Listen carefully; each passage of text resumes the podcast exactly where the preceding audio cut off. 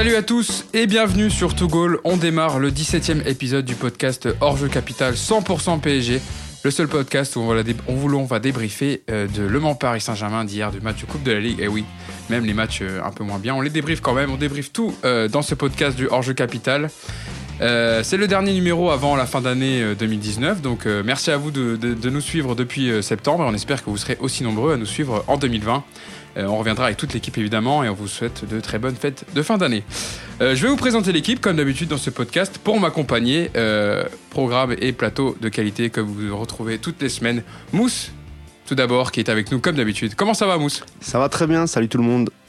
Directeur de Paris United, je le rappelle, puisque à côté de toi, tu as Yacine Amned, journaliste à Paris United. Bonjour à tous. Ça va Yacine? Ça va, merci. Et enfin, la dernière branche à Paris United, rédacteur en chef Adrien Rivéran, que vous, vous avez déjà vu avec nous, qui est déjà venu par deux fois, déjà, il me semble, Ouais, c'est vrai. qui est sur ce podcast. Comment ça va, Adrien? Bah très bien, très bien, très bien. Euh, on s'est régalé hier soir. Je pense que Ah, tout. On s'est régalé, écoute, on a vu 4 buts, on s'est régalé. Euh, tout de suite dans le sommaire, justement, on reviendra tout d'abord, avant ça, euh, oui, sur la grosse info de la semaine. Le PSG qui a tiré Dortmund en huitième de finale de Ligue des Champions qu'on affrontera en février prochain. On analysera ce tirage ainsi que les forces et faiblesses des hommes de Lucien Favre. Ensuite, on passera à notre traditionnelle rubrique du 1-2 et cette question cette semaine faut-il recruter au mercato? Leonardo a laissé la porte ouverte lors de après en réaction après le tirage au sort de la Ligue des Champions. Il a parlé de notamment un 6 avec un peu plus de centimètres. On parlera de tout ça dans notre rubrique du 1-2. Et enfin, on terminera justement sur le débrief du match d'hier, Le Mans PSG, victoire 4-1 euh, en- en huitième de finale de Coupe de la Ligue, le PSG qui affrontera Saint-Etienne en quart de finale début d'année prochaine. Comme je vous le disais, on va commencer donc dans notre première partie sur ce tirage au sort en Ligue des Champions qui a eu lieu lundi à Nyon en Suisse. Le PSG qui a hérité de Dortmund euh, en huitième de finale. Le match aller qui aura lieu le 18 février à Dortmund en Allemagne. Et enfin le, match retour au parc le 11 mars. Avantage donc de recevoir au retour, mais attention, car le 11 mars c'est aussi le même jour que l'anniversaire de la sœur de Weimar. Et on a déjà eu quelques difficultés avec ça. Euh, déjà, avant de vous lancer les gars sur le tirage, de me dire déjà si c'est un bon ou un mauvais tirage, je vais vous faire un petit jeu. Est-ce que vous savez quand est-ce que le PSG a rencontré Dortmund pour la dernière fois? Hum, Est-ce Ouais, que vous c'était Camboiré, je crois, c'était Ouais. 2010 là ou... 2010-2011. 20 21 octobre 2010, c'était avant l'arrivée de, de QSI. C'était en Europa League. Match nul ou victoire, je crois. Non, match nul, je crois. Au parc, en fait, c'était, on avait eu Dortmund dans, dans notre poule. Euh, Il y a eu 0-0 au parc à la- à l'aller et au retour, il y a eu score de 1 partout. Ouais, donc on s'est qualifié. ouais. Il faut que vous me donniez, je vais vous faire un petit jeu. Comme on a un peu le temps cette semaine, l'équipe du PSG, le 21 octobre 2010, et donc, comme il disait Mousse, entraînée par Antoine Camboiré. Est-ce que vous pouvez me sortir l'équipe type? On va commencer par le gardien. Moi je l'ai. À Poula. Ah, attends, parce que toi, tu regardes mon ordinateur. Ce que vous savez pas, c'est que Adrien, voilà, il a les yeux Ah, sur mon ordinateur. Donc Non, ça ça que... tricher, c'était à Poula. Sûr. Apula Edel, effectivement, au gardien. Arrière droit. Est-ce que vous avez une idée? Seara. Non, J'allais. Ouais. Yacine. Christophe Jallet au poste d'arrière droit. La défense centrale. Il y en a un qui est dans le staff aujourd'hui. Ah, Camara. Camara. Le deuxième, Euh, Sako, hein. Mamadou Sakho. Et à gauche, en arrière gauche, pour compléter la défense, Siaka Tiennet. Effectivement, euh, l'ivoirien. Ensuite, une petite doublette au milieu de terrain. Oh, ça devait être Makelele. Makelele, ouais. Et le deuxième Euh, Chantôme. Chantôme. Non, Clément. non. Il est rentré après Chantôme, mais il n'était pas titulaire. Ah, Baudemer Baudemer, Mathieu Baudemer, effectivement. L'amiénois aujourd'hui. Et pour animer les côtés, euh, 2, 1, Néné. Julie. Néné à gauche et à droite, qui a fait la dernière canne. Et, eh oui, avec le Bénin. Ah, c'est Seignon. Seignon, ouais. Ah, c'est Seignon, ouais. Stéphane ah, Cessignon, putain, effectivement. Et un duo d'a- un duo d'attaque. Ah, vous devez me le retrouver. Ah, ça devait être. Camero euh, Erding. avec le Turc. Waro. Comment ça Erding, s'appelle putain, Erding. Erding. non, est en... Mais Bleu Tarding. Et le deuxième Ouais, ouais. Erding et. Ouais. euh, Waro, non Waro et Gamero, non? Non, Waro, il est rentré. Il fait la passe D justement pour, pour Chantôme sur le but, parce que c'est Clément Chantôme qui marque. C'est pas Julie avec lui devant Non. Erding et. Allez, je vous laisse euh, a encore 5 secondes. Attends, il y a. il y a- il y a- euh, Non, ça peut, non, ça peut pas être, ça peut pas être. Peggy Luindula. Ah, eh oui, Parce que les autres arrivent après, ils arrivent en Ouais. 2011, c'est pour ça. non, Effectivement, ouais, Yacine, Louis joué. putain, merde. Peggy Luindula qui complète euh, l'attaque du PSG. Eh ben, avait une ça équipe, nous rajeunit pas. J'ai des bons souvenirs quand même. Il y avait eu score de 1 partout, but de Saïn pour Dortmund et but de Clément Chantôme sur une passe de Guillaume Moreau, les deux qui étaient rentrés. Bon voilà, on a fait le tour, on a fait notre petit jeu. Maintenant, on va rentrer dans le vif du sujet. Première question déjà, les gars. Est-ce que c'est un bon ou mauvais tirage au vu des équipes? Voilà, euh, Dort- Dortmund a fini deuxième de sa poule avec 10 points dans une poule assez relevée quand même, où il y avait le FC Barcelone, l'Inter Milan et le Slavia Prague, qui a été une équipe coriace à jouer euh, dans des places au Barcelonais. Je pense qu'ils sont au courant euh, au Camp Nou, qui est quatrième de Bundesliga avec 30 points. Voilà. Est-ce que pour vous, c'est un bon tirage, Adrien? Tu peux commencer Bah, ces dernières années, il y a un bon tirage pour le PSG. J'ai pas l'impression. hein. Disons à, que, à mon avis, je euh, pense que Disons que peu importe les équipes, doit- c'est pas vraiment ça le problème. si, si, si effectivement il y avait des équipes à éviter, ça c'est une évidence. Euh, L'Atlético, bien entendu, puisque eux ils ont l'habitude de jouer des stars euh, régulièrement en Liga. On sait comment ils, ils fonctionnent. C'est une équipe très très dure. Ça aurait pas beaucoup convenu, je pense, au, au PSG. Dortmund, l'avantage c'est qu'ils jouent, donc ils s'exposent. Et, euh, et nous, en contre-attaque, en général, on fait, on fait assez mal. Ça c'est bien. Par contre, euh, défensivement, on va, on va être en galère, c'est une certitude. Ce match-là, ce- sera vraiment à celui qui marque le plus de buts.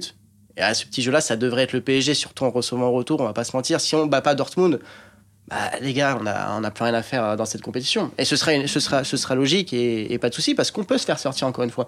Mais si on se fait sortir, bah voilà, le projet, euh, pas dire que c'est terminé, mais il va prendre un sacré coup quand même.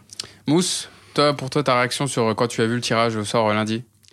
Bah moi, je- je- pour moi, il n'y a pas de bon ou mauvais tirage. En tout cas, c'est un tirage qui est intéressant, qui est doublement intéressant euh, bah, de par le fait que c'est enfin, Dortmund et c'est l'ancien l'ancien club du, du coach actuel, de Thomas Tuchel, et aussi de, de Diallo. Donc ça, c'est déjà intéressant de voir euh, comment, euh, comment Thomas Tuchel va préparer son match. Ensuite, c'est intéressant parce que, comme l'a dit Adrien, c'est une équipe qui est joueuse. Donc, euh, je pense que ça, ça correspond à Paris. Mais c'est une équipe qui est joueuse, mais qui met beaucoup de rythme aussi. Ça, Paris, on sait qu'ils aiment pas beaucoup ça. Euh, je sais pas si euh, on va revenir tout de suite sur le match euh, contre Leipzig. Bah, on, va, on va y euh, revenir juste avant-hier. après quand Voilà. on fera l'analyse des forces et faiblesses, mais ça nous servira de base. Mais en tout cas, c'est, c'est, je trouve que c'est, c'est, une, c'est une bonne équipe du, pour, pour un huitième de finale. On va pouvoir voir si, euh, si Paris est capable, euh, en tout cas à Dortmund, parce qu'ils vont subir beaucoup, beaucoup de vagues à mon avis.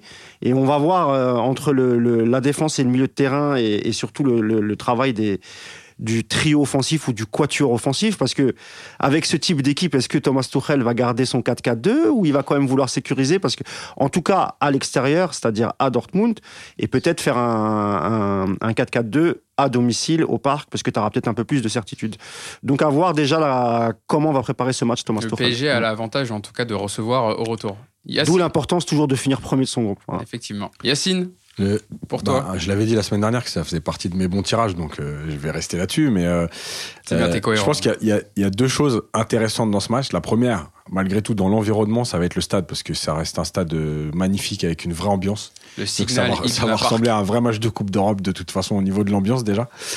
Et, euh, et la deuxième chose, c'est que euh, quand on regarde un peu les adversaires potentiels, effectivement, il y en a toujours où on se dit ça sera un peu plus compliqué parce qu'il y a des, des adversaires que Paris n'aime, enfin n'aime pas. Il y a des, styles de jeu qui posent plus de problèmes. Et, euh, et, euh, et Dortmund, l'avantage, c'est que c'est pas une équipe qui est agressive. C'est une équipe qui met beaucoup d'intensité, mais c'est pas une équipe qui est agressive. Et euh, par contre, ça va à 2000 à l'heure pendant, pendant tout le match. Il y a des faiblesses défensives, il y a, il y a des choses qui, qui vont permettre à Paris de, de, de jouer. Mais, mais c'est c'est pas un top tirage. On va pas se dire ça y est, c'est fait et tout. Maintenant, ça reste moi pour moi, ça reste le tirage qui, qui correspondait le mieux à ce que ce que Paris propose, à ce que Paris aime aussi, parce qu'il va avoir des espaces obligatoirement, parce que Dortmund c'est pas une équipe qui va rester derrière.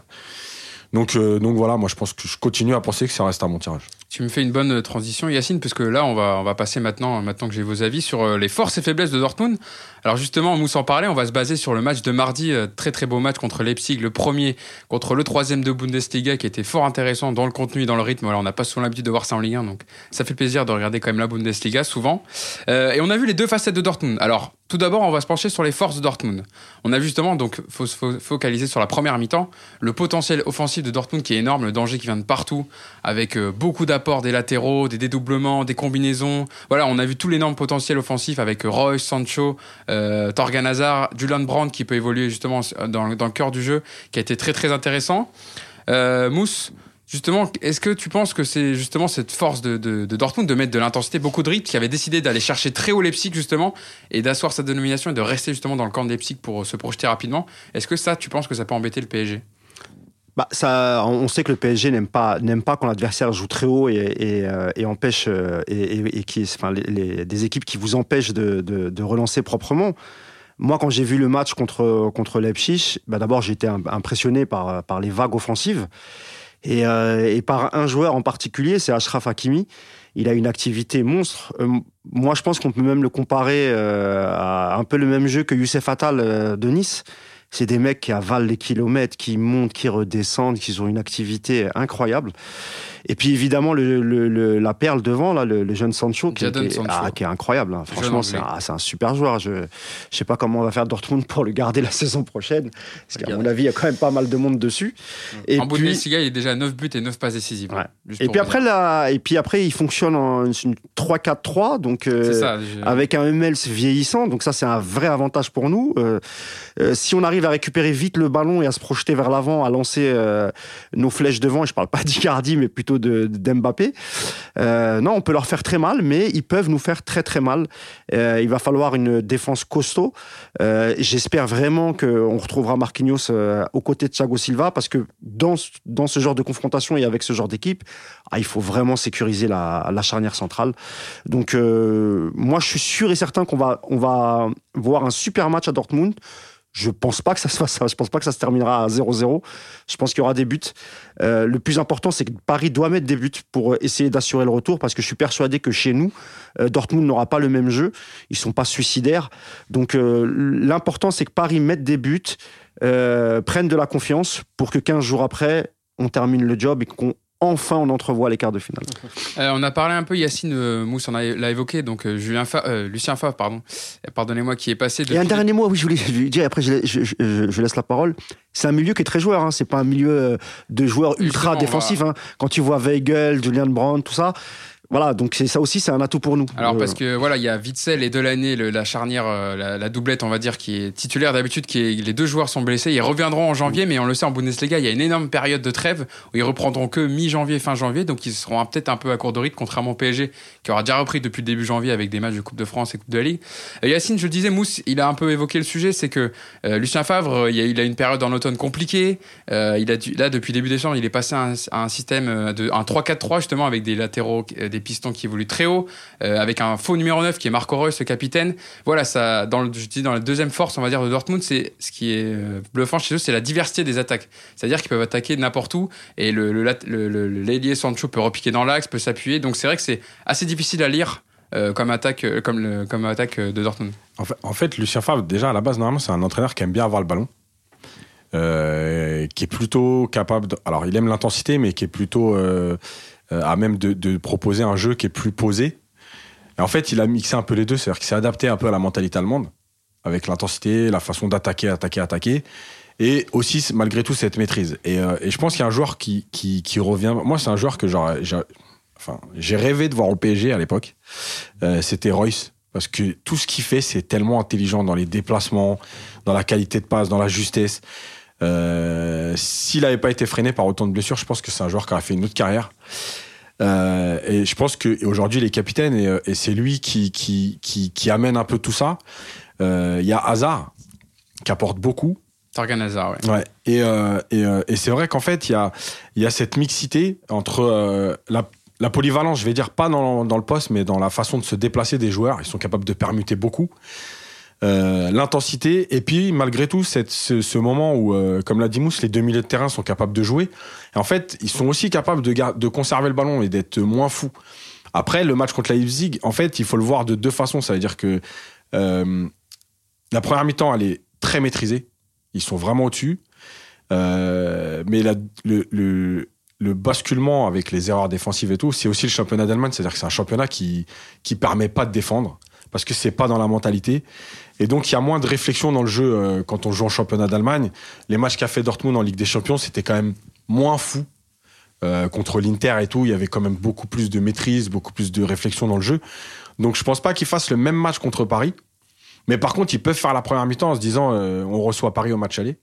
Donc on va mettre Ah, le mais ils feu. vont, ils, vont ça. analyser, ils vont analyser le jeu de Paris et ils vont bien comprendre qu'effectivement, le... quand tu mets du rythme, Paris n'aime pas ça. Donc je pense qu'il va s'appuyer Voilà. sur le contraire. Moi, je pense qu'il va s'appuyer sur ça. euh, Oui, mais, mais comment il s'appelle euh, notre Lucien ami euh, je voilà, parle de, Lucien je parle Favre. de la, mentali- la mentalité de Leipzig, c'est-à-dire que Leipzig, ils défendent pas comme Paris. C'est-à-dire que euh, Leipzig, c'est aussi une équipe qui attaque.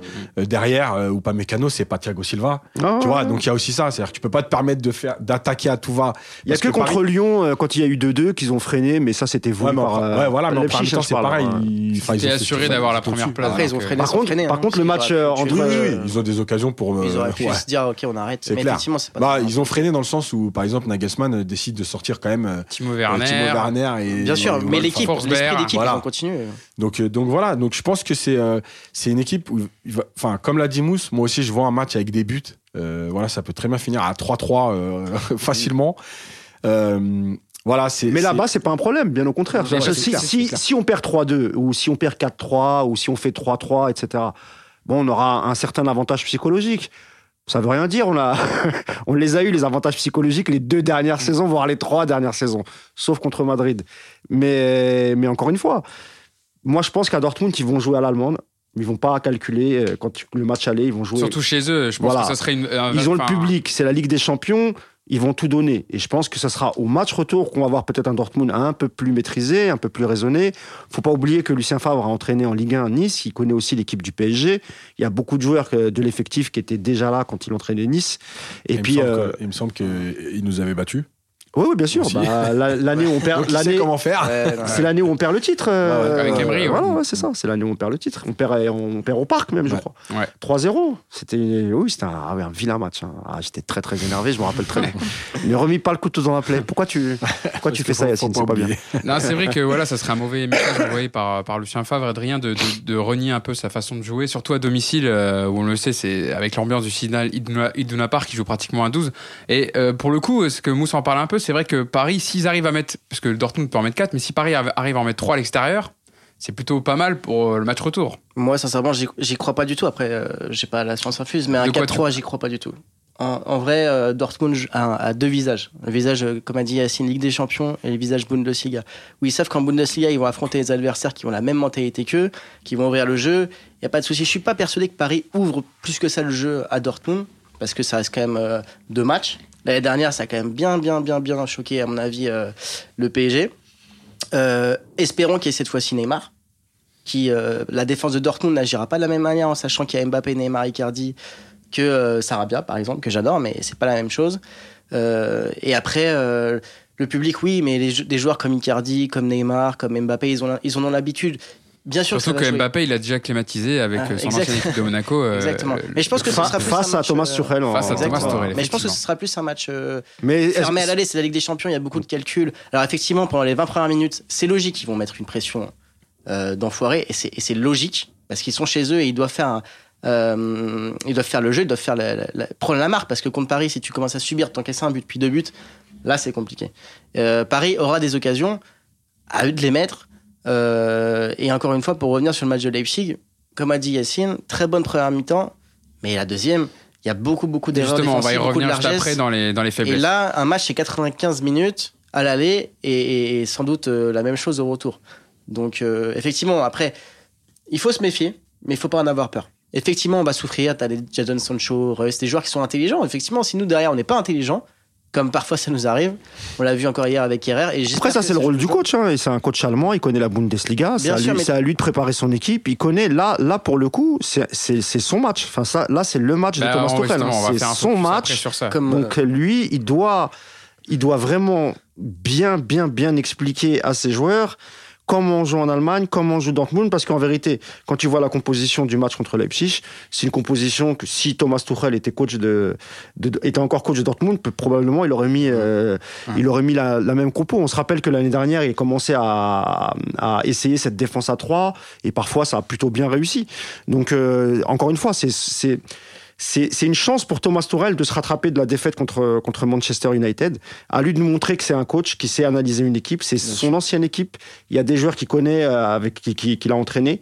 Donc à lui, de, à lui de bien faire les choses et de bien préparer le match. On en parle Ju- déjà, juste on- pour, juste pour vas-y. terminer, euh, Dortmund, c'est- costaud à domicile. Par contre, à l'extérieur, je sais pas si vous avez regardé les matchs contre le Bayern, notamment, Mm. qu'on peut mettre à peu près au niveau le PSG quand même. 4-0 euh, au Bayern. C'est toujours très dur. Leipzig, c'est pas Paris, c'est une bonne équipe, mais c'est plus niveau Lyon que niveau Paris. Ah ouais, mais là ils sont ils sont ils sont numéro ils sont premiers en Bundesliga. Ils euh, ont voilà. 4 points d'avance. L'année dernière, rappelez-vous, Dortmund, ils sont premiers aussi. Et après, ils coulent. Le Bayern, ils sont pas morts. Hier, ils ont encore gagné, c'était difficile. Ah mais cette année, ils seront là. cette année en fait il y a Ils seront 3-4 équipes. Il y a Et en aussi fait, Gladbach. ils. Il y a, il y a, il y a Dortmund qui est passé quatrième, il y a Ah. Il y a, il y a le Bayern, il y a Gladbach Mönchengladbach et il y a Leipzig qui est à 34 points devant. Donc euh, ça, tout se joue comme d'habitude Ouais, dans l'Allemagne. De toute façon, c'est toujours serré jusqu'à la fin et c'est ça qui fait aussi la, la beauté de ce championnat. Et Yacine, tu voulais Je- réagir un peu sur ce juste qu'a sur- C'est sur les supporters, parce qu'on en a parlé aussi. Le truc, c'est que je vais préciser parce que les gens, ils aiment bien interpréter un peu euh, ce qu'on dit. On n'a jamais dit que le stade, ça allait traumatiser les joueurs, etc. Et les joueurs parisiens, ils ont joué dans des stades, euh, la plupart, Oui, c'est des ce que j'allais stades en dire, oui, bah du oui. Sud. Encore une fois, le public, à ce, à ce niveau-là, il traumatise pas l'équipe adverse. Par contre, il peut permettre à l'équipe à domicile d'en faire plus. Bien sûr, oui, c'est ce qu'on disait. ouais. Euh, je pense que si Liverpool n'a pas son stade, je suis pas persuadé qu'ils mettent 4-0 au Barça l'année dernière. Voilà. Voilà, donc- Non, mais ils reçoivent au retour. Oublie pas ça. Là, à Paris, au retour. oui, mais ce que je veux dire, c'est que ça peut te permettre de faire des efforts supplémentaires. C'est dans, dans, l'état d'esprit, je parle. Donc encore une fois, le stade, il est important euh, là-dedans. Et quand tu es dans un match serré comme ça, bah, ça te permet de faire les 3 mètres de course pour tacler un- un- une contre-attaque. pour- Voilà, c'est ça, ça peut aussi galvaniser le PSG aussi. Hein. Ça, Non, non, ça mais bien sûr. C'est dans ce public- sens-là, c'est ouais. pas contre euh, le C'est pas un public effrayant, voilà, Voilà. c'est plutôt le public pas les qui Turcs ou comme à, Belgrade ou Mais à c'est- Galatasaray. Quand tu aussi- ville, t'as pas peur de- du public c'est Bah, tu c'est comme au Celtics quand ils avaient mis euh, 6 ou 5-0. euh, Ouais. à droite. Il y avait une ambiance de dingue. Ouais. Et ben Paris s'est imposé c'est aussi 5-0, tu vois. l'effet inverse, c'est-à-dire qu'à un moment donné, le public, quand il te pousse, Dortmund, ils peuvent aussi Ah oui, trop se lâcher. Et prendre des, des vagues. Donc c'est c'est toujours pareil, mais encore une fois, je, je précise, c'est juste de dire, les supporters, ça, on n'est pas là pour dire ils vont traumatiser les Parisiens. Je pense que Neymar au Brésil, euh, enfin voilà, il y a des Icardi en Argentine, ils ont joué dans des stades qui sont mille fois plus dangereux, violents, chauds que ça. Donc euh, voilà. Mais même le PSG lui-même a déjà Ouais, joué aussi. dans des- l'équipe en elle-même. Bien Bien sûr. Donc voilà, on a fait le point sur les forces, l'énorme potentiel offensif, voilà, avec des latéraux qui montent, proposent beaucoup, euh, Jason Sancho qui revient au top de sa forme, avec un Marco Reus capitaine qui guide son équipe, euh, ou voilà une attaque qui est fait beaucoup de dézonage, permutation à l'intérieur du jeu, donc il faudra vraiment surveiller ça. Et ça sera à Thomas Torel de travailler là-dessus. Ils ont Lucien Favre, voilà, on en a parlé un peu, mais je pense qu'on peut faire un petit mot dessus, qui est un entraîneur très cérébral, voilà, qui est de l'école, euh, qui pas de l'école allemande, parce qu'il est, voilà, c'est un entraîneur suisse, mais Mais qui a déjà entraîné formation, exactement, en qui a entraîné- Qui été élu meilleur coach, je crois, deux saisons voilà, qui a hein. entraîné au, au Hertha Berlin, qui a fait Mönchengladbach justement, euh, et le et le maintenant le Borussia Dortmund. Donc ouais, c'est un entraîneur qui connaît très bien la Bundesliga et qui sait s'adapter aussi à, à l'équipe. euh, je pense qu'il a en face. Euh, voilà, des latéraux très offensifs, une équipe qui joue et ne relâche jamais le rythme, et son stade évidemment son ambiance qui pourront gêner le PSG. Maintenant, passons aux faiblesses de Dortmund, parce que comme on l'évoquait, il faut regarder la deuxième période justement de ce match mardi contre Leipzig pour s'en apercevoir. Le 3-4-3 mis par par Lucien Favre mis en place euh, avec des latéraux, comme tu disais, avec Hakimi et Guerrero qui étaient très offensifs, ça laisse beaucoup d'espace derrière eux. Justement, ça laisse des fois un peu les trois défenseurs centraux un peu à découvert, c'est-à-dire ils avaient beaucoup de, situations justement de, de contre Leipzig. Donc dès que, par exemple, quand on voit la, mauvaise relance de Burki, voilà, ils sont Dortmund n'est jamais à l'abri de, faire quelques erreurs défensives. Ou Jalen Brand qui fait une erreur de relance monumentale. Et ça, justement, c'est peut-être ce qui manquait à, Dortmund, c'est d'avoir un Axel Witsel justement qui calme le jeu et pose le jeu au moment où Dortmund doit un peu faire tourner le ballon. Je pense qu'on peut revenir justement, Adrien, déjà sur ce premier fait, c'est que la défense de, de Dortmund, et c'est un fait depuis le début de saison, n'est pas irréprochable. Akanji, c'est compliqué quand le niveau s'élève un peu. Hum- Hummels n'est plus le Hummels de, de son premier temps à Dortmund. Burki, il peut avoir des sauts de concentration. Et Weigel est un peu, hum, un peu, on va dire, euh, un peu mis une fois en défense centrale, une fois en milieu de terrain. Et Zagadou, oui, qui est évidemment le troisième euh, dé- défenseur central. ancien qui- parisien. Ancien, ancien défenseur du PSG, formé au PSG, qui, euh, qui a fait plutôt un bon match, moi je trouve quand même. euh, contre- C'est un bon joueur, Zagadou. Non, c'est un Très bon bon, défenseur. très bon jeune défenseur. voilà. Euh, Adri, justement, donc voilà, sur ces largesses défensives, c'est euh, vraiment un point sur lequel euh, le PSG peut s'appuyer et leur faire beaucoup de mal sur les contres. Ouais, alors pour juste utiliser une petite euh, allusion littéraire, c'est un peu Dr. Jekyll et Mr. Hyde. C'est-à-dire qu'ils ont une attaque euh, de feu et une défense qui suit pas le rythme. Paris, c'est un peu plus complet, c'est-à-dire que la, défense est à peu près du même niveau que l'attaque. Mais malgré le fait qu'on ait des latéraux qui soient de temps en temps euh, un peu un peu friables, leur, défense, elle est euh, elle est à l'image de leur équipe, c'est-à-dire qu'elle est euh, est joueuse et parfois un peu trop joueuse pour le pour le niveau technique qu'elle peut avoir. Pas pour le niveau intrinsèque de leurs joueurs qui sont des bons joueurs. Zagadou, Akanji, ça reste des bons joueurs physiques et, euh, et ça fera du mal surtout à nos attaquants, à part Icardi qui est un, buffle. Euh, Là-dessus, c'est intéressant. Par contre, effectivement, parfois ils sont un peu trop joueurs, ils vont faire des erreurs un peu un peu bêtes, un peu comme celle qu'on a vue d'hier de, de c'est-à-dire à force de se dire ok, bah, le joueur en mouvement, j'essaie de le, viser, bah, je perds le ballon, je fais, une relance, je force. Alors que parfois, il faut être un petit peu plus pragmatique et savoir balancer le ballon, un peu comme le font euh, certaines équipes anglaises. Donc là-dessus, Paris, si on arrive à les mettre sous pression, Julian Brandt t'en parlait, son erreur. Bourki, pareil, qui, qui sort, qui essaie de faire une tête. Bon, pourquoi pas, mais elle est juste mal réalisée. Derrière, bah, ça paye cash. Là-dessus, faut vraiment, euh, faut vraiment pas avoir peur de, forcer. Et effectivement, le fait que leurs lat- latéraux euh, montent vachement, euh, bah, Neymar, Mbappé, ils doivent en profiter, partir dans le dos. Ils feront sans doute la même chose, hein, parce que nous aussi, nos latéraux montent, montent beaucoup. Et voilà, c'est pour ça que je pense que c'est vraiment un match où ce, sera, ce sera celui qui marquera le but de plus. Je sais pas s'il y aura beaucoup de buts, mais le but de plus sur une erreur. Voilà. Et c'est là où je pense que Paris euh, a un avantage par rapport à Dortmund, c'est le fait qu'on ait un effectif quand même un peu plus complet et un peu plus sûr de ses forces. Euh, Yacine, voilà, Adrien en parlait, c'est vrai que ça peut laisser beaucoup d'espace et c'est un peu ce problème que, que Lucien Favre a du mal à résoudre, c'est trouver un équilibre vraiment et savoir euh, protéger ses défenseurs centraux, sa ligne de trop. Bah, en fait, le truc, c'est que. Alors, déjà, il y, a- il y a une chose, c'est que Dortmund, la, la- la- la défense, elle aime pas être pressée. C'est-à-dire que si Paris fait euh, ce qu'ils font depuis certains matchs, là, euh, à savoir de harceler dès la perte de balle, en fait, Dortmund, c'est une équipe qui, a beaucoup de vitesse. Donc, automatiquement, sur la première passe, s'ils ressortent, après, ça va très, très vite. Par contre, s'ils ont du mal à ressortir, ils ont du, mat- du mal à mettre en place leur jeu, déjà, c'est un grand problème pour eux. La deuxième chose, c'est qu'effectivement, en fait, on a souvent tendance à dire la défense à 3, c'est souvent des défenses à 5. Là, c'est réellement une défense Ouais, à c'est 3 ça, parce que leurs latéraux, c'est des, Ouais, ouais, pas des latéraux. C'est pas un 5-3, Voilà, euh, c'est voilà, un deux, 3, c'est vraiment un ouais, 3, ouais, ouais. 3-4-3. Voilà. enfin. Donc, ça veut dire qu'ils jouent très haut. Et ça veut dire qu'en fait, il y a, il y a, euh, il y a, il y a tout, ces, tout ce côté-là qui est libéré de chaque côté.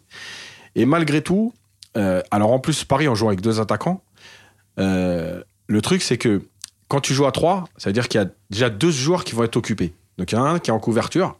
Et tu vas avoir les deux joueurs de couloir à la récupération qui vont pouvoir partir dans, le- dans le dos des latéraux.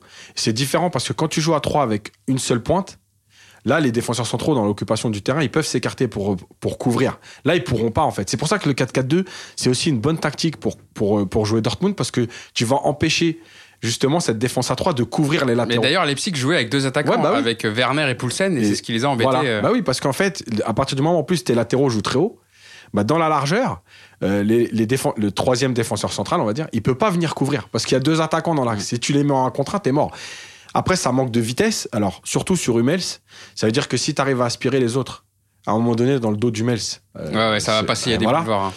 Et, euh, et, euh, et la dernière chose, c'est que il y a, y a comment dire. En fait, le, je pense que vraiment, ça va être pour une fois sur le PSG un, un réel match de transition. C'est-à-dire que c'est au moment de la récupération ou de la perte de balle que ça va se jouer. Il y a beaucoup de matchs où, dans la réflexion du jeu, tu es un peu plus euh, posé. Là, c'est réellement là. C'est-à-dire que si tu veux faire mal à Dortmund, il faut que à la récupération du ballon, ta première, ta deuxième passe, elle soit parfaite. Parce que c'est là que tu vas faire la différence. C'est pour ça qu'un Verratti, par exemple, est hyper important. Et, et parce que aussi, comme on l'a dit, les deux milieux de terrain, en fait, comme c'est aussi des joueurs de ballon, c'est pas des joueurs qui vont venir agresser comme un Casemiro. Et, euh, et du coup, sur cette première relance, si tu récupères le ballon et tu trouves tout de suite les premiers intervalles, franchement, tu vas faire très mal. Par contre, encore une fois, l'effet inverse, c'est que si tu perds ce ballon-là avec les joueurs en face, eux aussi sur une seule passe Ah, sont capables de te faire ça- très mal. Voilà. C'est à double tranchant, mais Voilà, c'est pour ça que ça de sur- transition. C'est pour ça que j'ai insisté sur le fait que Witzel et Delaney étaient Mm. très importants l'année dernière dans, dans le championnat de Dortmund et qu'ils avaient concurrencé euh, le Bayern jusqu'à la fin où ils ont même été un temps devant euh, Mm. longtemps leader de Bundesliga. Voilà, Mousse, euh, Yacine, attends, je termine juste. C'est une équipe qui ressemble un peu à Paris sur le, le milieu de terrain. Non, juste. ça y est, il veut plus Non, lâcher non, la non. balle. C'est juste de dire, en fait, ce qui, leur manque, ton Mbappé. ce qui leur manque à eux, c'est un peu ce que disait Paris, c'est-à-dire que l'impact au milieu aujourd'hui. Donc c'est une équipe qui ressemble à Paris en fait, avec des joueurs qui sont capables de d'être un peu des relayeurs 6, qui sont pas vraiment des 6. Ouais, parce que Julian Brandt, c'est pas un 6, Mais c'est voilà. un- c'est un 8-10. Voilà. euh. Donc en fait, c'est une équipe qui ressemble beaucoup à Paris malgré tout. Quoi. Mais c'est vrai que voilà, Yacine en parlait, c'est la difficulté pour Dortmund, c'est de gérer ses temps faibles. C'est-à-dire que ils ne savent pas trop poser le ballon et faire tourner quand il le faut, voilà, calmer, calmer le jeu. Ils veulent directement repartir. Donc, si on récupère des, des ballons intéressants au milieu de terrain et qu'on peut lancer rapidement nos attaquants, ça peut faire euh, très mal. À Bah, en fait, il y a deux choses. Ça va être le choix des milieux de terrain, justement. Et Qui tu choisis vrai, pour le genre de match? Moi, c'est ça que je pense. Parce que, pour moi, hein, c'est mon avis, hein, je pense qu'il faut pas mettre un mec comme Gay, par exemple. ah, parce je que- pense qu'il peut gratter des ballons rapidement quand même. Non, peut- mais parce que en fait, euh, ce que tu as dit là, c'est vrai. C'est-à-dire que quand tu récupères, si tu récupères vite le ballon au milieu de terrain, tu as des joueurs comme Paredes et Verratti qui sont capables, eux, d'un coup d'œil, chuit, de, bal- de balancer devant et juste. C'est-à-dire un mec comme Verratti, les ballons en cloche, c'est sa spécialité. Il récupère, il balance. Et tu vois la complicité qu'il a avec Mbappé. Hier, sur le, hier, c'est un coup franc qui est joué vite. Mais ça, c'est un exemple, par exemple, tu vois. Tu fais une, même il y a une faute au milieu de terrain. Ça, c'est la spécialité de Verratti. Et Paredes le fait aussi joue rapidement.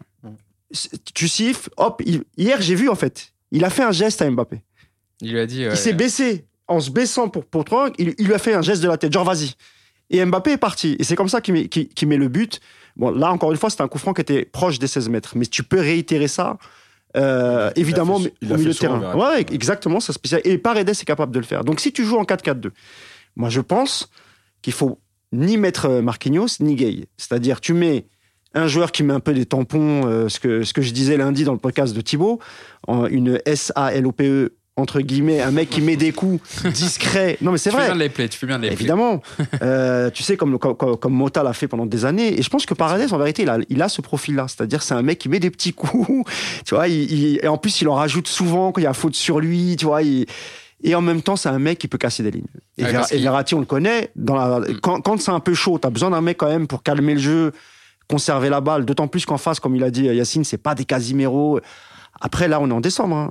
Il y a, il y a Witzel qui est blessé. Delaney Et, euh, aussi. Voilà. On verra en Ils février. reviennent, normalement, ils reviennent de janvier. Ils seront là en Mais c'est vrai que la trêve, la trêve hivernale en Bundesliga est beaucoup plus longue. Mm. Est-ce qu'ils auront assez de rythme pour, pour être titulaires, Et surtout en Ligue des ouais. Champions euh, Mi-janvier, fin janvier, ouais. Et la deuxième chose qui est intéressante, c'est est-ce que. Alors, on verra si on joue à 3 au milieu, donc avec 3 offensifs ou 4. Mais est-ce que. Parce que, évidemment, que les 4, si tu, si tu harcèles les, les, les 3 défenseurs pour les empêcher de relancer, ils vont paniquer. C'est sûr et certain. Maintenant, il faut que derrière, ça suive aussi, tu vois. Donc c'est ça, qui est- c'est ça qui est important. Donc évidemment que le, point faible, c'est vraiment la défense. Et quand je dis le point faible, j'exagère un peu, mais c'est c'est là-dessus qu'il faut jouer. Et le milieu de terrain à la perte de balle, jouer super vite et juste vers l'avant. Voilà. Euh, voilà, Mousse, il en, il en parlait un peu. On a évoqué les, les faiblesses de, de Dortmund. Euh, pour revenir sur le dernier point, euh, sur, ce, sur ce tirage, c'est Tourelle voilà, qui revient sur ses terres. Le club du Borussia Dortmund qu'il a entraîné entre 2015 et 2017. Le toucher lico, comme l'appellent déjà certains, Mm. certains médias. Voilà, Adrien, ça sera un match quand même assez important pour lui parce que il a eu, ça s'est quand même en plus mal terminé. Voilà, on a tous en souvenir euh, ce huitième de finale contre, contre Monaco euh, où il y a eu quelques incidents et ça se passe mal avec son directeur sportif.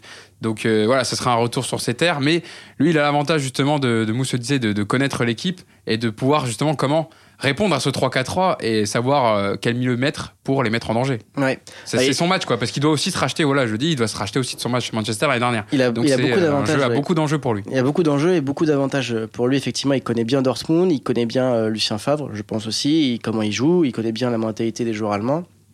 Et il a encore l'avantage de recevoir au retour. Donc, avec tout ça assemblé, ça devrait quand même pouvoir le faire. En prenant aussi euh, conscience des erreurs du passé et, euh, et des joueurs qui doivent, oui ou non, être alignés sur le, terrain. Euh, effectivement, le premier match sera très important.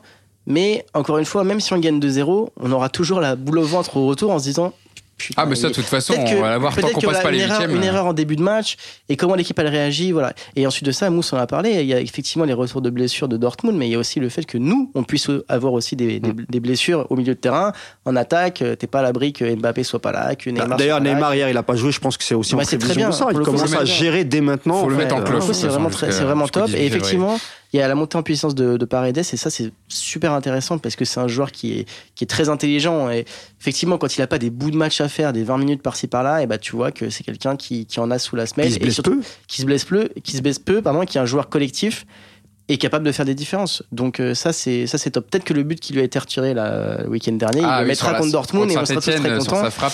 Et, est euh, et ce sera top. Non, vraiment, euh, oui. Pour en revenir à, à Thomas Tuchel, il a, euh, il a en plus de ça son avenir parce que que ce soit Dortmund ou pas Dortmund, euh, ça, ça change rien pour lui. Il faut qu'il se qualifie, voilà. Donc, euh, donc, je- bah, voilà. Et, en espérant qu'il ait, qu'il ait appris du passé, c'est surtout ça le plus important. Yacine, bah voilà, je vais te la poser la question. Adrien me fait un peu la passe D. Est-ce que Tourelle joue son avenir, joue son avenir au PSG sur cette double confrontation en huitième? Oui, euh, clairement, parce que de toute façon, enfin, son avenir, il peut être scellé, oui, à la fin du huitième. Effectivement, si Paris ne passe pas, ça c'est clair et net. Euh, après, il joue pas que son avenir, parce que mine de rien, même si tu après, en fait, c'est toujours la, la, la question du parcours. Si tu sors en quart bêtement, bah, on remettra ça en quart. Le fait de passer, en fait, ça lui offre rien. Par contre, le fait de sortir, c'est sûr que c'est terminé. C'est- c'est ça. Voilà, ça c'est clair. Euh, mais effectivement, il joue, il joue gros parce que parce que euh, il y a aussi, faut pas oublier, même si euh, on sait pas l'impact que ça a eu, mais cette histoire de arriver deux heures avant le match retour au parc. Ah, Voilà, Leonardo, malgré tout, il a remis les mises au vert en, en- en place cette année. Euh, Tourelle, il est moins friand de ça, mais malgré tout, voilà. Donc il joue, il joue beaucoup de choses parce que ce qui s'est passé l'année dernière, c'est dans la tête de tout le monde. Et comme l'a dit Adrien, aujourd'hui, même nous, on est dans la position de se dire, même avec un 2-0, un 3-0, on est quand même stressé du match retour. Alors qu'il y a quand même beaucoup d'équipes à 3-0. Je pense que Ouais, les mecs, ils dorment tranquilles. nous, ouais. Ah ils arrivent même en retard au, ma- au match retour, je crois. Euh, Mousse, ouais, pour terminer ce tour de table sur, euh, sur Thomas Tourel, c'est vrai qu'en plus, Leona- Leonardo, on a parlé un peu du jeu, justement, du nouveau jeu un peu pratiqué par, par le PSG, ou le retour un peu de, de quatre joueurs offensifs. Donc, il dit on commence à trouver notre identité. Je pense que c'est aussi un petit coup de pression sur Thomas Tourel pour lui dire il faut faire jouer les quatre, les quatre de devant. Il faut trouver les solutions pour faire jouer les quatre de devant. Moi, pour, pour dire la vérité, moi je pense que son avenir est déjà scellé en fait. Peu importe le résultat, je pense qu'il sera pas là à la reprise l'année prochaine. Bah, Je Donne-nous les, infos pour, pour ceux non, qui nous parce que non, parce que c'est pas. Il faut patienter un peu, il faut, je vois, il faut creuser un peu, mais moi, je suis persuadé, quel que soit le résultat, il sera pas là la saison prochaine, pour plusieurs raisons. Ah. D'abord, tu l'as rappelé, euh, Leonardo fait souvent des allusions au jeu. Là, il a dit oui, on commence à Voilà. entrevoir un jeu. Et non, il a dit été on compliqué. cherche toujours Ouais. s'améliorer le on côté cherche toujours notre offensif. jeu, mais ça commence à venir. Voilà. Donc, tu sens que déjà, il n'est pas, il est pas satisfait. Et puis, euh, alors, Thomas Tuchel, c'est pas le genre de coach à se laisser dicter quoi que ce soit. Donc, je pense pas que Leonardo lui, ait- lui, lui- ait mis un coup de pression en lui disant il faut que tu fasses jouer les quatre devant. Ah, peut-être qu'ils ont discuté, ça oui, ça c'est Voilà, normal, c'est aussi le rôle du directeur sportif de discuter des choix, etc. Et peut-être que lui a dit voilà, moi je pense que tu devrais. Mais je pense pas qu'il a dit il faut que tu mettes les quatre. Parce que là, tu vas le braquer, Tourelle, et euh, voilà. Il Ouais. on l'a vu, on l'a vu à Dortmund comment ça s'est fini. C'est très très très très mal fini. Donc je voilà. Maintenant, c'est vraiment euh, c'est- même s'il part en fin de saison, il a quand même tout intérêt à montrer de quoi il est capable, de, de- de montrer que c'est l'homme de la situation malgré tout, qu'il est capable de faire passer euh, le PSG en quart de finale après, après trois échecs consécutifs. Donc, même pour son avenir à lui, parce que même s'il quitte le PSG, il va bien falloir qu'il enfin, il va- sans doute récupérer un, un- un club. Alors, le Bayern est, est encore très très chaud sur lui, parce que je crois pas, je pense pas que Nagelsmann euh, va aller au Bayern la, la saison prochaine. Il faut savoir que Nagelsmann, il, il a Sa première saison Ouais. à Leipzig. il a parlé là il y a pas longtemps en disant que lui, il, a, il est très jeune, hein, il a 32 ou 33 Ouais. ans. Oui, il fait partie de Voilà. l'école allemande de ces nouveaux... Dans une émission qui passe le samedi soir en Allemagne, euh, il a déclaré que lui, il se voyait encore aller entre peut-être 10, 12, 13 ans encore euh, coach et qu'ensuite il arrêterait. Et Parce qu'en fait, il a un Voilà. profil atypique. Il a pas fait. Il a. C'est pas un ancien joueur, voilà, Non. qui a un Mm. passé, voilà, qui a, qui a joué au haut niveau. Il a, il a fait partie justement. Il est sorti de cette euh, grande école. J'ai plus le nom en tête. Cette grande école allemande, voilà, qui forme des excellents entraîneurs. Euh, Il y en a d'autres. Adi Hütter, Marco Rose à Mönchengladbach. Donc, euh, je pense, voilà, il a un profil assez atypique. Et c'est vrai que lui, puis- son but, c'est euh, pas de terminer à 60 ans comme certains. Et Thomas Tuchel a été contacté par Rummenigge en fin de saison dernière, c'était au mois de mai, qui lui a proposé le, le pour prendre le, Bayern en début de saison, ce qu'il a refusé. Mais il y a encore eu des contacts là, il n'y a pas très très très longtemps, entre le Bayern et euh, en la personne de Rummenigge, qui a contacté directement Thomas Tuchel.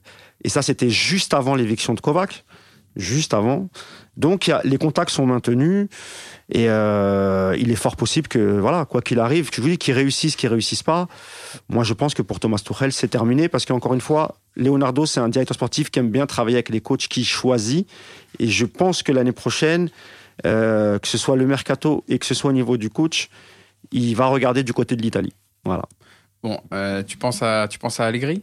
Un, Bah, de- moi, je pense- un entraîneur italien Je- ou euh, non, non, moi je pense. Non, non, non, je pense évidemment à Allegri. Simplement, c'est vrai que c'est un peu contradictoire ce que dit Léo parce que s'il veut du jeu avec Tourelle, Allegri, c'est Tourelle, pas- c'est un coach qui fait du jeu. Ouais. Mais Allegri, c'est un coach qui est très sérieux, qui voilà, C'est ça. c'est un coach comme dit Yacine qui va regarder que le résultat. de maître. voilà. Voilà. Donc, mais peut-être que c'est ce qu'il veut aussi. hein. Bien sûr. Après, quand tu as Allegri en Ligue 1, il peut quand même faire du spectacle. hein. Il n'y a pas besoin de, de Et il bétonner. sait gérer les grosses stars. Par contre, en Ligue des Champions, je pense, voilà, je pense qu'en Ligue des Champions, c'est un coach qui peut t'inculquer vraiment le, le fait de ne pas avoir peur de- et de concerner tout le bloc. Comme euh, voilà, lui, c'est un, un coach de bloc, de, de, de 11 joueurs et pas comme euh, peut le faire euh, Tourelle, à câliner un ou deux joueurs. Non, ça c'est pas son délire. C'est l'équipe avant tout. Donc euh, peut-être aussi pour changer les mentalités en fait. Ah, écoutez, euh, hein, Mousse, avant que de savoir si Thomas Torel va rester, au moins qu'il déjà qu'il qualifie le PSG en quart de Ah bah ça on finale, lui souhaite, on l'espère évidemment. qu'on aille le plus loin possible de- dans la compétition. Euh, voilà, je pense qu'on a fait le tour sur notre première partie, ce tirage euh, du Borussia Dortmund. Rendez-vous le 18, fév- 18 février pardon, pour le, le match, euh, le match aller euh, au Signal Ignu- Iduna Park. Je pense que ce sera un match T'as très... du mal hein. Ouais, Sig- bah, Signal Iduna Park. Voilà, excusez-moi, mais je suis pas, Je suis pas le meilleur sur les Pourtant, t'es de la de frontière, t'es blond aux yeux bleus, on comprend pas, tu ressembles à. Comment il s'appelle À Draxler. et- non, pas d'allemand, rien. Ah, quoi. non, non, j'ai j'ai pas fait allemand, je suis passé vite vers l'espagnol. Euh, ça, ça, me, ça me bottait plus.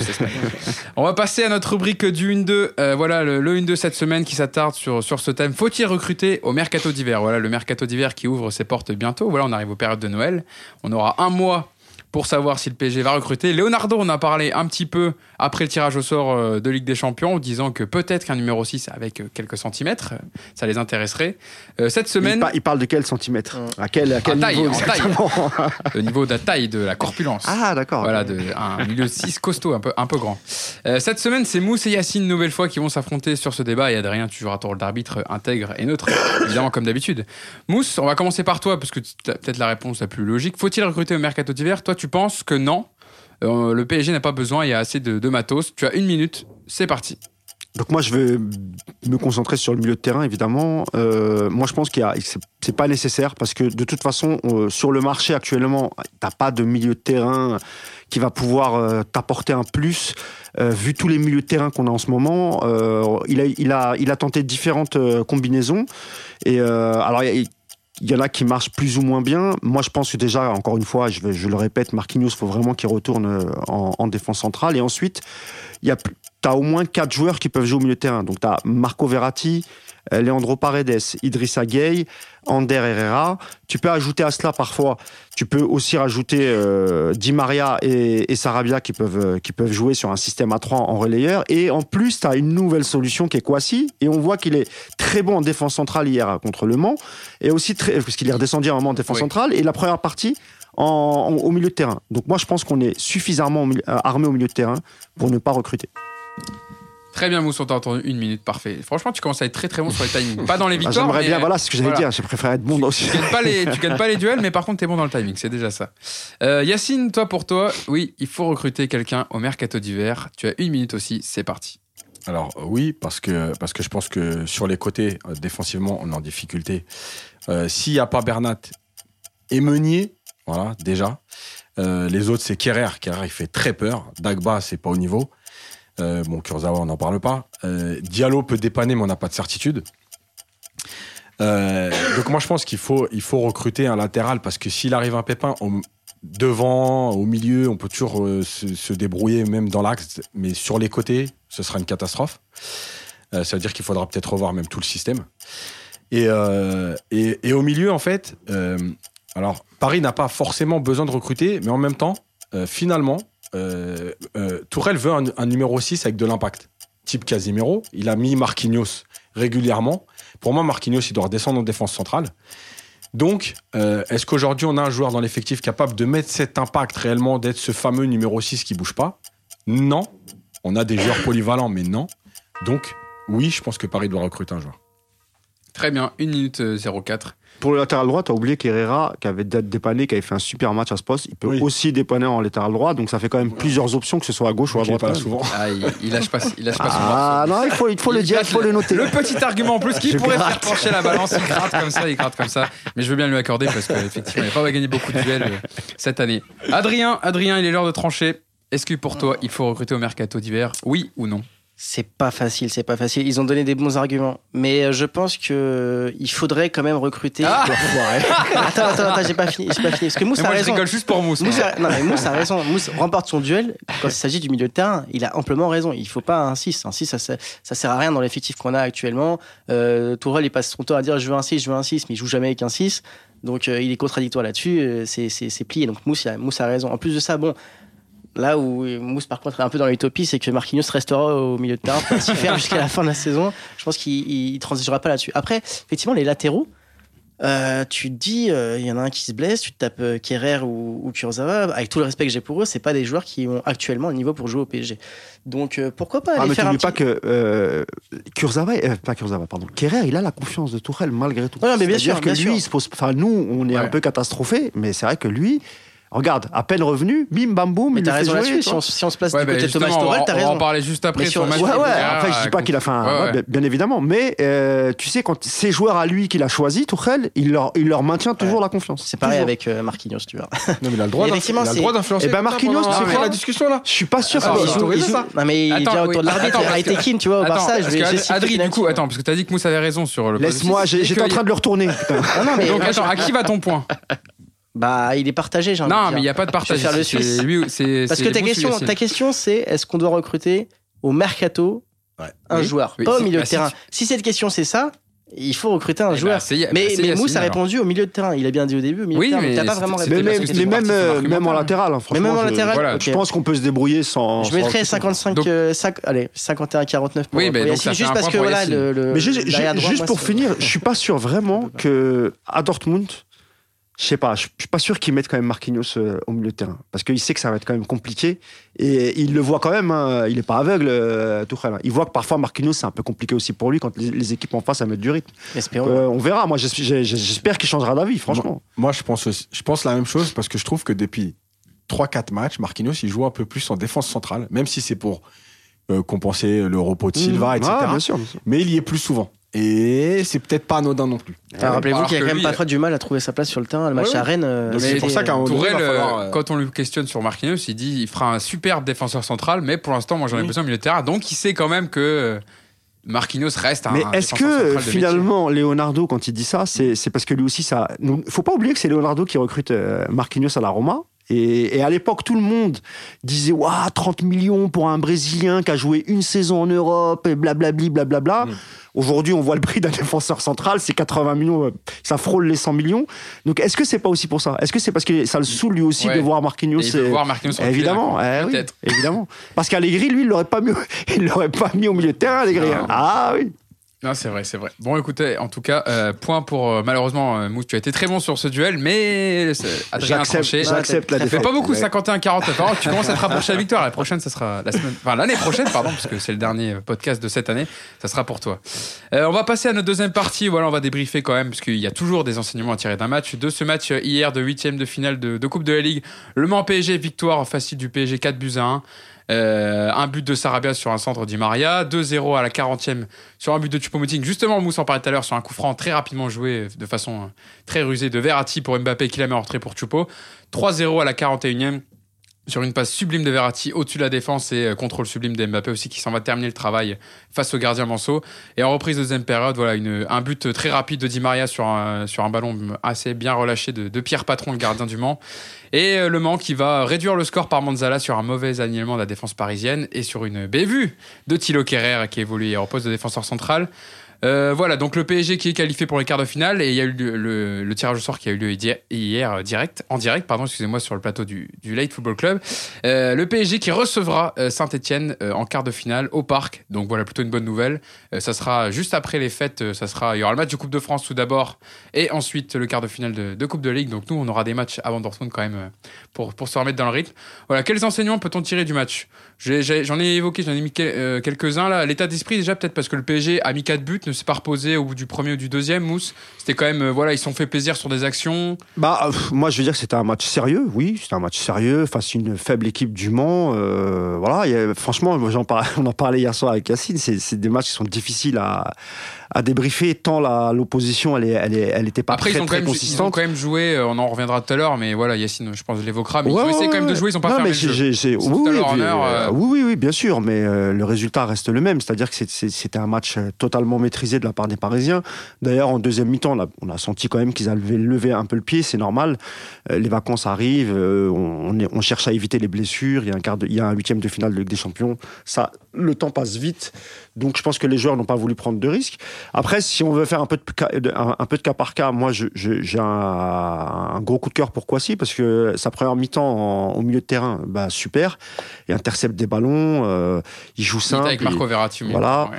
Et la deuxième mi-temps, quand, euh, quand il y a eu des, des changements, bah, il est redescendu en, en défense centrale et pareil, il, il a fait son taf. Et un autre joueur qu'on a beaucoup critiqué, qu'on taille même encore souvent, encore c'est Kurzawa qui, bah, qui fait, qui est là, qui, qui garde des minutes. Qui, hier, il a pas été. Il y a des matchs, où il a été totalement ridicule. Bah, hein, hier, encore une fois, ça va, ça a été. Bon, encore une fois, c'était Ouais, face au ouais, Mans, ouais. mais c'est pas très grave parce que l'important, c'est qu'il en. Je vois Yacine qui tique. Mais non, mais non, mais parce que quand, quand il fait des grosses, grosses, grosses erreurs et quand il fait n'importe Oui, quoi. mais on va pas, on va pas le souligner parce qu'il qu'il fait pas d'erreur dans un match quand même. Non, mais c'est pour en venir en fait à l'histoire de recruter ou pas. Si tu arrives à reconcerner un gars comme Kurzawa, parce que moi, encore une fois, Kurzawa, évidemment que ces derniers temps, il s'est perdu et qu'il fait n'importe quoi, mais ça reste intrinsèquement un bon footballeur.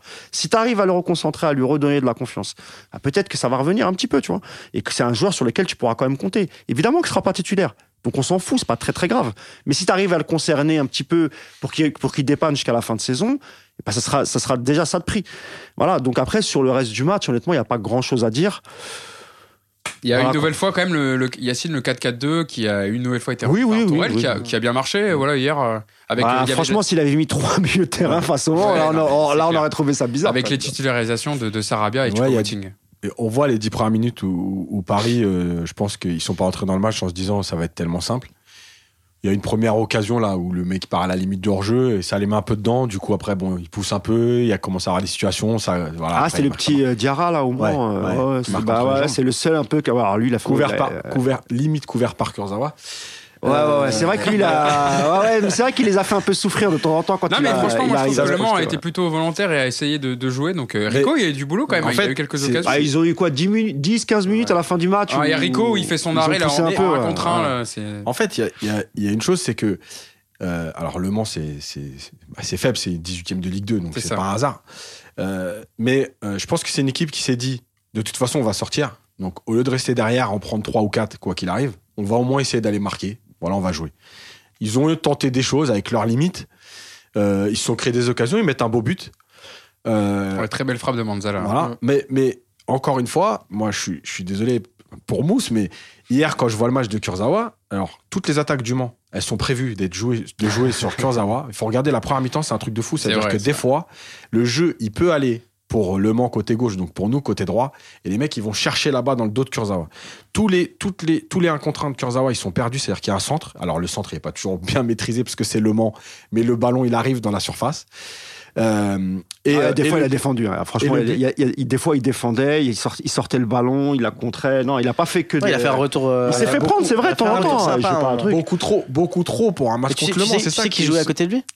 Oui, Carrère. Voilà. Non, mais c'est. Alors, j'a- j'allais y venir. On va en fait, parler le- après de quart le, parce le que truc, le problème, en fait, c'est que hier, pour moi, le match, il n'est pas significatif de quoi que ce soit. Ah bon, ça, ça mais c'est clair, mais- bien sûr. mais il y a quelque chose d'hyper inquiétant, c'est que c'est Le Mans et que tu as deux joueurs sur les peu d'offensives du Mans qui sont en difficulté. Ouais, mais Ils là, tu parles d'un mec à- qui, qui joue plus de quasiment 6 mois, c'est Kerrer. Donc là- là- là-dessus, c'est compliqué à, Mais en fait, à le problème, débriefer. Et puis, t'as le t'as, t'as Kurzawa avec un manque de confiance, Mais en fait- avec euh, Ouais, mais tout bon, ça. non, mais Kurzawa, il mais- rejoue quand même en ce Non, mais- moment. Il peut pas. Il Alors, peut pas Kurzawa, dire manque de confiance. mais- pendant six Kurzawa-. Kurzawa, mais qu'il se fasse prendre une ou deux fois, trois fois dans le match, enfin, je veux dire, n'importe quel défenseur, ça peut lui arriver dans un match. Ce que je veux dire par là, moi, alors peut-être que je me suis mal fait comprendre.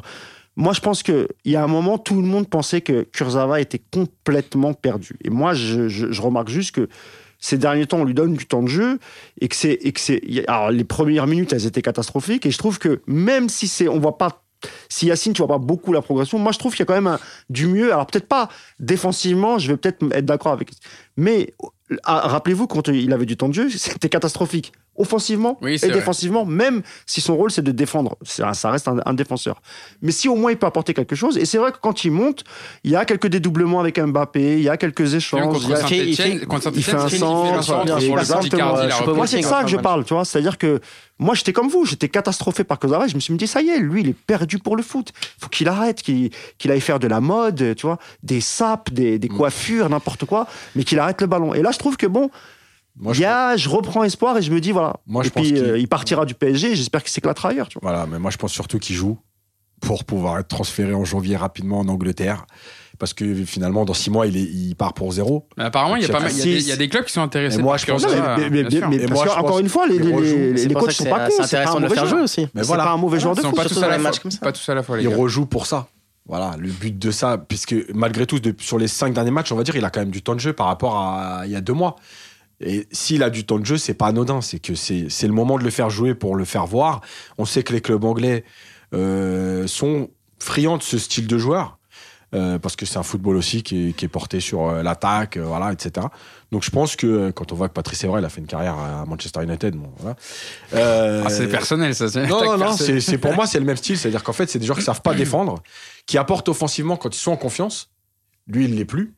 Et, euh, et je pense que c'est le même profil. C'est-à-dire que qu'en Angleterre, Kurzawa, il peut, il peut se faire euh, euh, une, deux, trois, quatre belles années euh, tranquillement. Donc, donc voilà. Et, et, et je pense que Kerrer, le, le problème, c'est, je reviens sur ce que tu as dit, Mousse, c'est que, en fait, le problème, c'est pas son match d'hier. C'est que depuis. Alors, moi, déjà, l'année dernière, même quand il jouait, j'étais pas du tout fan. Mais depuis Manchester United, quand on se rappelle ces trois derniers mois, ils sont Ah, catastrophiques. ouais, ouais. Le match contre Angers où il se blesse, il est pas terrible. Je crois qu'il a été marqué hein, par son match contre Manchester. bien sûr, et je voilà. crois qu'il n'arrive plus à revenir Voilà. hein, là-dessus. Et le problème, c'est qu'aujourd'hui, même si c'est que Le Mans et même s'il revient, dans, dans tout ce qu'il fait, en fait, je trouve la même fébrilité, la relance qui fait plein axe à un moment donné.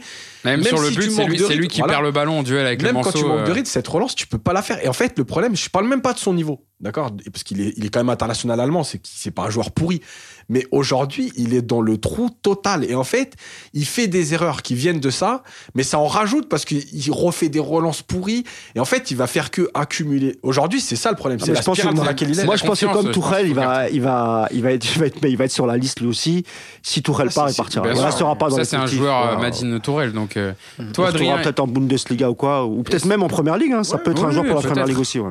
Parce qu'il s'est beaucoup euh, densifié physiquement et donc euh, il pourra répondre peut-être à l'intensité de la première ligue. Après, il faudrait savoir quel est son vrai poste. Latéral droit, défenseur beaucoup été central, baladé milieu de terrain. Il joue partout. Et nous, euh, équipe d'Allemagne, il joue partout. Ouais, ouais. C'est un Peu joueur plutôt hybride. bon. Euh, Adrien, toi, est-ce que tu as tiré un enseignement de, de ce match Le fait qu'on jouera encore plus de matchs euh, en janvier. Et moi, ça, je- ça me fait Ah bah peur alors- parce que j'ai peur de la blessure. en vrai. Je, je- Ah bah c'est sûr que là, la reprise. pour le coup, je suis un, un supporter parisien traumatisé. Alors, que- avant, ouais, ouais, En plus de ça, ça va être le, un quart de finale. Donc Neymar il va commencer à dire Eh, les gars, je peux jouer quand même, c'est un match euh, sympa. Surtout contre Saint-Etienne à domicile. Ces Ouais, joueurs-là, il y a moins de- moins de Moi, chances. j'ai Prends pas peur, de risque. Tu joues à domicile sur une Moi, bonne pelouse. mais, mais euh, moi j'espère que Tu prends moins de ça- risques, Ça paraît voilà, logique, mais j'ai peur que voilà, j'ai peur de la blessure. Ou même en Coupe de France, mine de rien, un mois de janvier, ça va faire beaucoup beaucoup de matchs. Euh, Dortmund, ils en ont pas, donc euh, effectivement, ils ont pas de rythme, mais logiquement aucun blessé. Et Paris, cette période-là où il fait très froid, où justement tu reviens des fêtes, euh, tu sais pas ce qu'ils ont fait euh, pendant Ah, les fêtes. peut-être un ou deux kilos. Voilà, ça me fait un peu peur. Après, l'enseignement du match, ouais, c'est un- comme dit Mousse, c'est un match, c'est un match sérieux qui, c'est pas un grand match, mais bon, ça fait toujours plaisir. Ça permet à certains joueurs de pouvoir reprendre un peu en confiance, de pouvoir se montrer. Euh, un joueur comme Sarabia de monter mine de rien en puissance et de dire au Qui a coach, encore bah, marqué hier. Ouais, bah voilà, je suis, je suis là. Un mec comme Mbappé qui, là, pour le coup, jouait que pour ses stats. On se demande ce qu'il ce qu'il ce qu'il foutait là. Et, et moi, ce qui m'a sincèrement déplu, c'est de faire entrer Icardi. Ça ne sert à rien. Il y a un Aouchi sur le banc, tu mènes 4-1. Je me dis, si Icardi se blesse, et ça aurait pu se passer, bah, on a tout Vu perdu. ce qu'il a fait sur le terrain, il de chances qu'il se blesse. hein. Non, mais tu vois une course, grand-chose une hier. course, mais une course, tu vois, juste musculaire. C'est un truc, un truc bête. Mais ils ont pas besoin de rentrer. Je suis désolé, ils ont pas besoin de rentrer. Après, oui, sur la défense. Je pense euh, qu'il était dans l'effectif. Il s'est dit bon, il est venu, je vais pas le laisser 90 minutes. Ouais, sur mais t'as un Tout petit comme avait joué, tu vois. tu vois, euh, pourquoi tout- pas, Di c'est- Maria. Mbappé avaient joué. C'est vrai que, Adrien, te- tu le soulevais, euh, le, le Mbappé, la bonne forme de Mbappé qui a marqué, voilà, il y avait une stat intéressante, il a marqué sur chacun de ses six derniers matchs, toutes compétitions confondues, 7 buts au total, c'est la meilleure série de sa carrière en club. Donc voilà, ça, Mbappé aussi qui se remet bien dans, et qui, est- qui évolue encore dans ce poste de numéro 9 dans un 4-4-2, voilà, il a été intéressant, il, il s'est fait plaisir, quoi, voilà, il est pour les stats, Yacine. Non, juste, juste avant, si je peux rebondir sur la- le Neymar. En fait, il y a l'interview de Neymar dans France Football cette semaine. Et, euh, et euh, je pense qu'il y a des choses intéressantes qui sont dites dedans. Et, et je pense justement que euh, les blessures l'ont marqué. Et je pense qu'il sera plus à même d'accepter, par exemple, le quart de finale sur le banc ou en tribune contre Saint-Etienne, plus que les autres années. Les autres années, il aurait joué. Dans son interview, il dit quand même des choses intéressantes. Après, on peut tout dire, hein, c'est de la com, c'est le moment, etc., où il n'y a pas de problème. Je pense malgré tout que, euh, comme il l'a dit, voilà, ce, qui m'intéresse, c'est de pas être blessé au mois de février, etc. Et Zidane, il l'a déjà fait avec Ronaldo aussi. Je pense qu'à un moment donné dans ta carrière, il y a un moment donné où tu acceptes plus facilement de pas jouer certains matchs. Alors, je te dis pas euh, effectivement les matchs de championnat et tout, mais ce quart de finale là, je, voilà, je pense pas. En plus, il va arriver très vite parce que c'est Coupe de France. Ouais, Coupe de Coupe de France la Ligue, contre euh, l'Inas Montlhéry championnat. et, C'est compliqué. C'est ça. hein. Voilà, Mais- déjà mais le match à Milan, je pour pense Mbappé, des joueurs. comme Oui, je vais dire un dernier mot sur Neymar. Il sera, il sera pas prêt en janvier. Enfin, lui, tu lui donnes deux semaines de vacances, c'est fini. Il va revenir, il sera pas, il sera pas fit du tout. Il va faire la fête, il va profiter.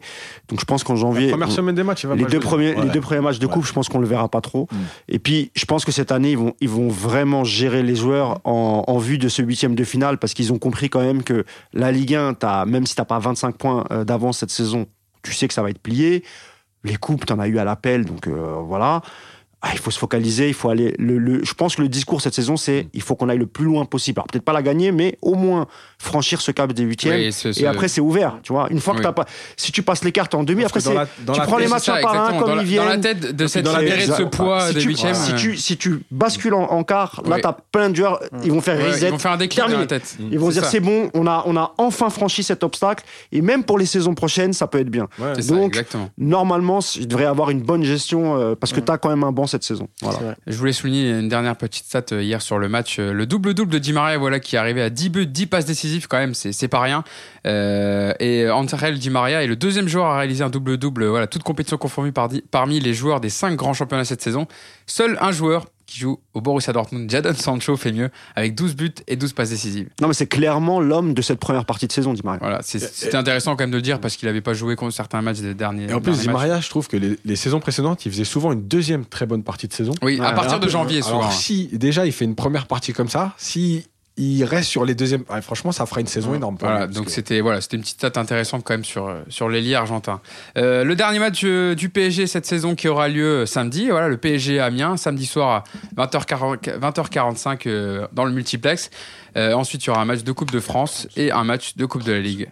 Euh, je pense qu'on a fini, euh, on a fait le tour, oui, monsieur. Merci Non, à vous. On peut dire un mot 30 secondes, non Oh, on peut dire un, un petit mot, un dernier mot, 30 secondes. Déjà, une petite question de fin. Qu'est-ce qui vous a marqué voilà, le plus durant cette année 2019 euh, sur le PSG, comme on, on boucle la boucle sur cette année 2019 Ou alors, que va-t-il se passer? Est-ce que vous avez, dans notre prono, on peut faire notre séquence de pronos décalés, que va-t-il se passer l'année prochaine au PSG Qu'est-ce qui va arriver? Un événement, quelque chose, un transfert, une victoire en huitième de finale, Une victoire en Ligue des Champions. Victoire en Ligue des Champions comme ça, c'est fait. Vous l'enregistrez maintenant. Parce qu'on va pas revenir sur le passé. euh, Qu'est-ce qu'on va retenir l'année 2019 Évidemment, on va parler que de Manchester. Il y a rien Non, non, disons que ah, moi, je, je, je vais pas dire qu'on va gagner la chanson, mais je pense que voilà, cette année, on va réussir psychologiquement à passer ce cap des huitièmes, on va, on va se qualifier pour, pour l'écart, et je pense que ça, ça, ça peut vraiment tout changer et, li- et libérer les joueurs, parce que chez certains, il y a vraiment encore un gros, gros traumatisme.